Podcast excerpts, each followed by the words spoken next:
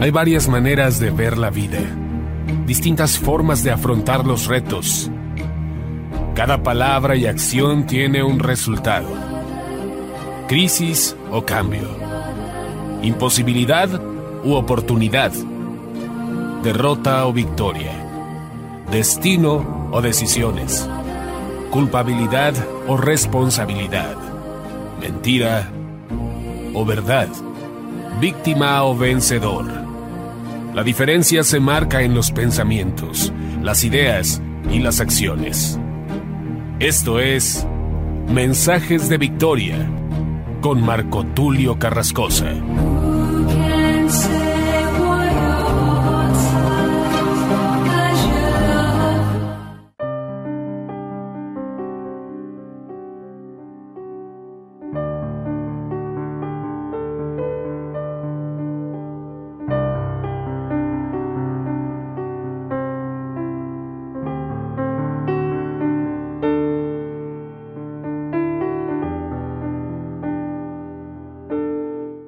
Hermanos y amigos, qué gusto saludarles nuevamente a través de la radio, a través de internet. Hoy estoy llegando hasta ustedes nuevamente para compartirles un episodio más de la serie Dios de Pactos. A este episodio lo he titulado Dios promete simiente a Abraham, episodio número 18. Voy a compartirte cuatro palabras clave y deseo que sean de mucha edificación para tu vida. Oramos a Dios. Padre amado, te doy gracias en el nombre de Jesús por este tiempo, por tu palabra. Te pido, amado Dios, que traigas revelación a tu pueblo, que esta palabra pueda ser de edificación. Te pido sabiduría, te pido ciencia, te pido de tu unción y sobre todo, Señor, te pido que me des las palabras indicadas para poder llevar este mensaje con el propósito de entender, de comprender la dimensión de la promesa tuya a Abraham para que él tuviese una simiente, tomando en cuenta los diferentes pactos desde el inicio, el pacto con Adán, el pacto con Noé y su descendencia, y como tú haces también, amado Dios, un pacto con Abraham y con su simiente. Te pido que me des las palabras indicadas para que esta traducción o esta visión que estoy trasladando, Señor, a tu pueblo, pueda entenderse de la manera adecuada podamos entender que cada pacto tiene que ver con un propósito en cuanto a un ciclo. No es una línea transversal, sino un ciclo precisamente para regresar al origen. Donde comenzamos, vamos a regresar a ese lugar. Donde comenzó todo en el Edén, vamos a regresar a ese lugar para poder reinar contigo. Te ruego, Señor, que me des las palabras y sobre todo que abras el entendimiento de la gente. Hemos entendido que lamentablemente hay palabras, hay ideas que los espíritus malignos, ideas demoníacas que se han introducido en la iglesia, que se han introducido precisamente en el ámbito cristiano, pero sobre todo en el terreno del alma, en el terreno de la mente, podamos llevar un mensaje, una palabra de libertad para poder traer todos estos pensamientos contrarios, todos estos pensamientos que se oponen a la verdad, traerlos a la obediencia a ti, Señor. En el nombre de Jesús te lo pido y te doy gracias. Amén. Aleluya. Génesis capítulo 15, verso 1 en adelante, vamos a darle lectura.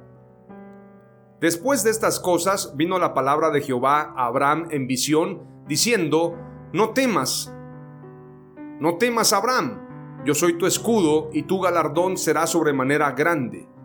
En otra versión dice, y tu galardón será muy grande. Y respondió Abraham, Señor Jehová, ¿qué me darás siendo así que ando sin hijo y el mayordomo de mi casa es ese Damaseno Eliezer? Dijo también Abraham, mira que no me has dado prole, esto quiere decir descendencia, familia, hijos, en este sentido. Estoy leyendo en una versión un poco antigua y trato de explicar porque lamentablemente, quiero decirlo, dentro de esta nueva reforma que la iglesia debe considerar, debemos entender que muchas palabras en la transliteración de los textos se perdió. Y muchas veces, aunque leemos una versión que pareciera la más adecuada, omite palabras o añade palabras. Y en este caso yo trato de explicar lo más que puedo con el propósito de que entendamos precisamente lo que la escritura dice. Y no estoy hablando necesariamente de esta palabrita prole, sino de muchas palabras en la escritura, como les ponía el ejemplo en mensajes anteriores, lo que enseña Proverbios 31, si comparamos la Reina Valera con la versión Kadosh, nos damos cuenta que hay un gran error en la transliteración de los textos. Porque en la versión Reina Valera dice, la mujer que teme a Jehová, ésta será alabada. Sin embargo, en la versión Kadosh dice, la mujer que teme a Jehová, que lo alabe. Es decir, el sentido cambia totalmente y por eso trato siempre de explicar de la mejor manera lo que estoy leyendo. Dijo también Abraham, mira que no me has dado prole, y he aquí será mi heredero, un esclavo nacido en mi casa. Voy a hacer referencia con lo que dice Efesios 6:16, porque Abraham venía de una guerra, él había derrotado a Kedorlaomer y a los reyes que lo acompañaban, a estos cuatro reyes. Es decir, Abraham venía después de una batalla, después de un momento difícil, después de una prueba. Sin embargo, Melquisedec, rey de Salem, había salido a su encuentro. Pero en medio de ese acontecimiento, de ese contexto, en medio de todo eso que está sucediendo en la vida de Abraham, la escritura dice, después de estas cosas, vino la palabra de Jehová a Abraham en visión diciendo, no temas Abraham.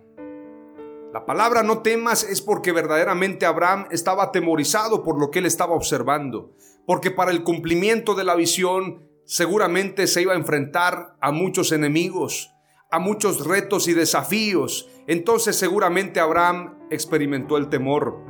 Efesios 6:16 declara, sobre todo, tomad el escudo de la fe, con que podáis apagar todos los dardos de fuego del maligno, porque el maligno quiere desanimarte. Sus dardos de fuego van directamente a tus lados débiles.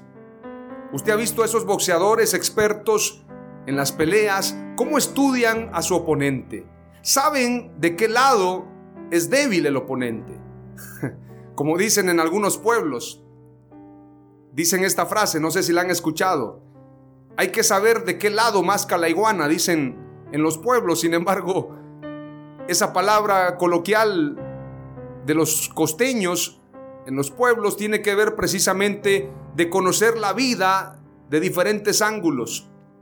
Y en el caso del boxeo, los boxeadores expertos investigan, analizan e inclusive tratan de buscar la manera de tener contacto con los diferentes peleadores que enfrentó el boxeador al que van a enfrentar. También, de ser posible, tratan de tener contacto con los sparring, con los que entrenó el peleador. En este sentido, Satanás es muy observador y él sabe cuál es tu debilidad. Si a ti te desaniman las palabras de parte de algunas personas que te dicen, eres esto, eres aquello, eres un don nadie, no has alcanzado nada en la vida, entonces el enemigo usará personas para enviarte esos mensajes. Si tú tienes entendimiento espiritual, cuando escuchas esas palabras, tú debes saber, estos mensajes no vienen del hombre. Sabemos quién está detrás de todo esto. Por esto la escritura dice, nuestra lucha no es contra carne ni sangre, sino contra huestes espirituales de maldad.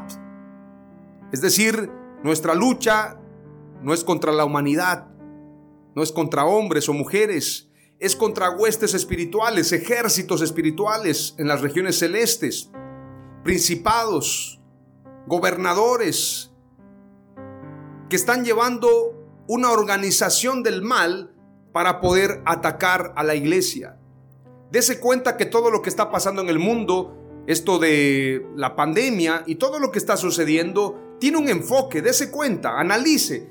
Toda la lucha sistemática es en contra de la iglesia, es en contra de la familia, es en contra de los principios, porque detrás de todo eso se mueven huestes espirituales de maldad que quieren derribar a la iglesia. Por esto les comparto Efesios 6:16. Sobre todo tomad el escudo de la fe con que podáis apagar todos los dardos de fuego del maligno. Pero si leemos el verso 12 del capítulo 6 de Efesios, declara, como lo he dicho textualmente, La batalla que libramos no es contra gente de carne y hueso, sino contra principados y potestades, contra los que gobiernan las tinieblas de este mundo, contra huestes espirituales de maldad en las regiones celestes. Hay una lucha, hay una guerra espiritual, y quienes son entendidos en lo espiritual entienden todo esto que está sucediendo. Y precisamente Dios le dice a Abraham, no temas, yo soy tu escudo y tu galardón será sobremanera grande. Verso 4. Luego vino a él palabra de Jehová diciendo, no te heredará este, sino un hijo tuyo será el que te heredará. Y lo llevó fuera y le dijo, mira ahora los cielos y cuenta las estrellas si las puedes contar. Y le dijo, así será tu descendencia. Y creyó a Jehová y le fue contado por justicia. Y le dijo, yo soy Jehová que te saqué de Ur de los Caldeos para darte a heredar esta tierra. Es interesante que el llamado de Dios a Abraham no es de Ur de los Caldeos, sino de Arán. Sin embargo, el que movió a Taré para sacar a Abraham de Ur de los Caldeos fue Dios y le dice, no fue tu padre el que te trajo a este lugar, sino soy yo. Yo soy el que te sacó de Ur de los Caldeos. Yo estoy por encima de todas las cosas. Lo que te ha pasado en la vida, lo que te ha sucedido en diferentes épocas. A veces tú señalas a la gente y dices, por culpa de aquel, por culpa de aquella yo perdí esto. La vida me ha llevado en una circunstancia diferente en varias ocasiones. Es decir, cada circunstancia se me ha salido de las manos. No podemos controlar el lugar hacia donde vamos muchas veces. Aunque tú planifiques y digas voy a hacer esto o aquello, cada circunstancia determinará tu futuro. Y a veces nos cuestionamos, ¿por qué me ha pasado esto a mí? ¿Por qué cuando quiero hacer un proyecto se me cierran las puertas? ¿Por qué solamente cuando uso mi carácter se abren puertas? ¿Qué es lo que pasa? Sin embargo, detrás de todo esto, quien mueve el dominó es nuestro Dios el que mueve las piezas del universo. Por eso Abraham entendió que la mayor clave del éxito sería vivir en amistad con Dios. Por esto él siempre levantó altar a Dios y seguramente él estaba atemorizado, porque si Dios le dice no temas es porque él tenía temor. Pero el temor más grande no era lo que él iba a enfrentar, sino mantenerse en el pacto con Dios. Mantenerse cumpliéndole a Dios porque Dios le demandará más adelante a Abraham ser perfecto. La escritura dice claramente que no tengamos temor de los que pueden matar el cuerpo. Después de eso nada pueden hacer, sino tengamos temor al que puede matar el cuerpo y el espíritu. Abraham experimenta temor si verdaderamente él podrá mantenerse firme. Por esto Dios le dice, yo soy Jehová que te saqué de Ur de los Caldeos para darte a heredar esta tierra. Y él respondió, Señor Jehová, ¿en qué conoceré que la he de heredar? Porque Abraham dudaba todavía de quién era él. A veces dudamos de nosotros. ¿Cómo voy a saber si Dios me va a entregar todo esto? Y le dijo, tráeme una becerra de tres años y una cabra de tres años y un carnero de tres años, una tórtola también y un palomino. Y tomó él todo esto y los partió por la mitad y puso cada mitad una enfrente de la otra, mas no partió las aves. Seguimos leyendo el verso 11. Y descendían aves de rapiña sobre los cuerpos muertos y Abraham las ahuyentaba. Cuando tú levantas altar a Dios, habrán aves de rapiña que tratarán de quitar esa ofrenda que tú has preparado para Dios. Es decir, van a querer impedir que tú puedas tener un altar constante con Dios. Quieren quitarte la comunión con Dios. Ese es el propósito del enemigo. Mas Abraham las ahuyentaba. Mas a la caída del sol sobrecogió el sueño Abraham y he aquí que el temor de una grande oscuridad cayó sobre él. ¿Usted ha sabido lo que es la ansiedad? De repente tener temor y no sabes ni por qué. Pero sabes, eso nos hace entender que somos seres humanos. Pero los grandes hombres, como Abraham, como David, como José, como Daniel, experimentaron el temor. Y se dice que en la Biblia 365 veces aparece la palabra no temas. No temas. Y Dios le dice, veamos el verso 13, Entonces Jehová dijo a Abraham, Ten por cierto que tu descendencia morará en tierra ajena y será esclava allí y será oprimida 400 años. Es decir, le cuenta a su amigo lo que va a suceder. Mas también a la nación a la cual servirán, juzgaré yo, y después de esto saldrán con gran riqueza. Y tú vendrás a tus padres en paz, es decir, tranquilo, todo va a estar bien, y serás sepultado en buena vejez. ¿Cuántos quieren oír esa palabra? ¿Cuántos quieren vivir más de 90 años? Dios te dice, ten paz. Y en la cuarta generación volverán acá, porque aún no ha llegado a su colmo la maldad del amorreo hasta aquí. Y sucedió que puesto el sol y ya oscurecido, se veía un horno humeando y una antorcha de fuego que pasaba por entre los animales divididos. En aquel día hizo Jehová un pacto con Abraham diciendo, a tu descendencia daré esta tierra desde el río de Egipto hasta el río grande, el río Éufrates, la tierra de los Eneos, los Ceneseos, los Cadmoneos, los Eteos, los Fereceos, los Refaitas, los Amorreos, los Cananeos, los Jerjeseos y los Jebuseos, tierra de gigantes. Dios te entregará esta tierra, aunque esté habitada por gigantes, porque esa es mi promesa. Esto es lo que le declara Dios a Abraham. No temas. Aunque seguramente has dudado de quién eres y hacia dónde vas. Dios te declara, no temas porque lo que yo he prometido a tu vida se cumplirá. Pero la clave del éxito radica en la humildad, radica en tener amistad con Dios, en ser honestos y sinceros con Él, en levantarle un altar de adoración y mantener ese altar a pesar de las aves de rapiña, a pesar de los comentarios, a pesar de la gente que te quiere desanimar, a pesar de los que te cierran la puerta pensando que tú eres un don nadie, a los que te tienen envidia, a los que creen que tú no lo vas a poder lograr, a los que piensan que tú eres un fracaso en la vida. Ellos no conocen tu trato con Dios, ellos no conocen tu pacto con Dios y para qué fuiste llamado. Así que el más importante es Dios en tu vida. Las cuatro palabras clave que te comparto hoy son las siguientes. La antítesis a la fe es el temor. Por eso no debemos temer.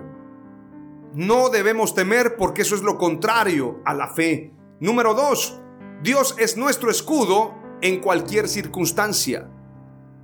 Dios es mi escudo en cualquier circunstancia. Él es mi abogado, Él es mi defensor, Él es mi escudo ante cualquier circunstancia. Dios es mi escudo. Número tres, nuestro galardón será extremadamente grande. Yo no voy por un poquito. Aunque el rey de Sodoma me ofreció muchos privilegios, no Señor, yo no quiero eso. Me van a ofrecer esto. Mira, no quieres trabajar para nosotros, no quieres la política, no quieres esta empresa. Mira, te voy a dar trabajo, te voy a dar esto. No Señor, yo no quiero que usted diga que usted me enriqueció. ¿Sabe por qué? Porque yo tengo un plan y un propósito con Dios. Mi galardón será extremadamente grande. Número cuatro, Dios es un Dios de pactos y procesos. Él cumple su palabra, pero todo lleva un proceso. Y los procesos de Dios no son express, llevan su tiempo. Pero tiempo al tiempo y las palabras de Dios se cumplirán. Lo que Dios ha decretado en tu vida se cumplirá. Y así como le dijo Dios a Abraham, ten por cierto que tu descendencia morará en tierra ajena y será esclava allí y será oprimida 400 años. Esto habla de proceso. Mas también a la nación a la cual servirán juzgaré yo y después de esto saldrán con gran riqueza.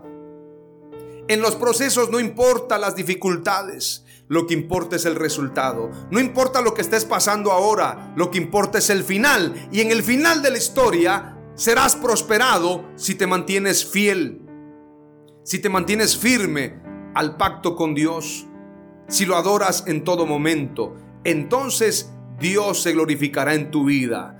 Amén. Aleluya.